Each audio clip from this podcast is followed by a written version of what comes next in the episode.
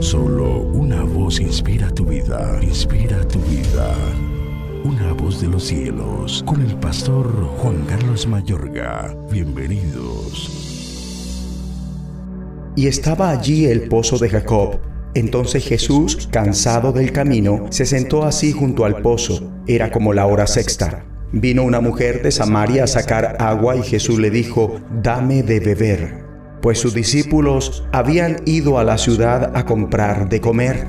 La mujer samaritana le dijo, ¿cómo tú siendo judío me pides a mí de beber que soy mujer samaritana? Porque judíos y samaritanos no se tratan entre sí. Jesús le dijo, ve, llama a tu marido y ven acá. Respondió la mujer y dijo, no tengo marido. Jesús le dijo, bien has dicho, no tengo marido, porque cinco maridos has tenido y el que ahora tienes no es tu marido. Esto has dicho con verdad. Juan 4, 6 al 9, 17 y 18. La discordia entre judíos y samaritanos venía de mucho tiempo atrás.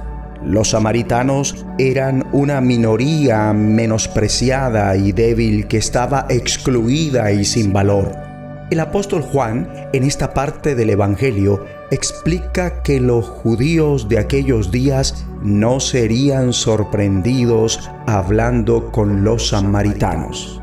Jesús no pone en peligro la verdad. La salvación proviene de los judíos, efectivamente, pese a ello, al relacionarse con esta mujer samaritana, despedaza la maldición de la discriminación y la segregación racial. Mi amable oyente, la transformación de la sociedad requiere echar abajo los muros de la división de razas y etnias. Mi amigo y amiga, Dios te ama inherentemente de tu estilo de vida anterior o actual Gracias a Dios, Él ama a las personas imperfectas y las vuelve perfectas. Al pedirle agua, Jesús nos enseña cómo aproximarnos a las personas que están quebrantadas y heridas, no de manera condescendiente, es decir, acercarse a otra persona con aquella amabilidad forzada que nace del sentimiento de superioridad hacia esa persona, sino más bien humildemente como un mendigo. Hermoso, ¿verdad?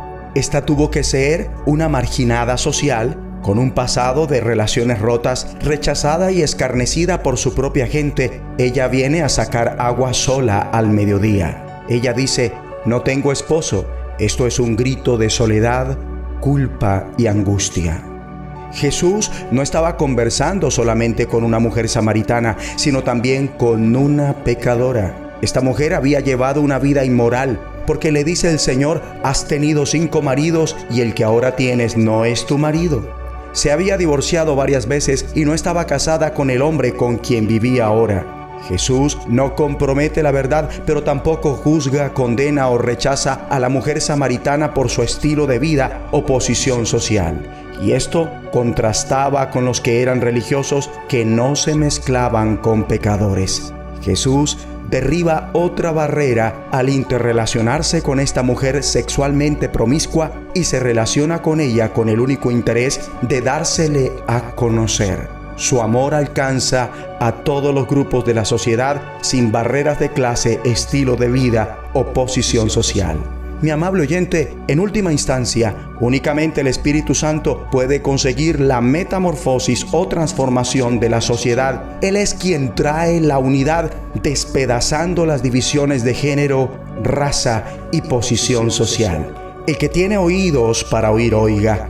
Aquellos en quienes el Espíritu Santo habita, ellos deben estar al frente en la lucha por la igualdad de género, racial y social. Ora conmigo. Padre Celestial, lléname con el Espíritu Santo para que sepa relacionarme con los demás. En el nombre de Jesucristo. Amén. Una voz de los cielos, escúchanos, será de bendición para tu vida. bendición para tu vida.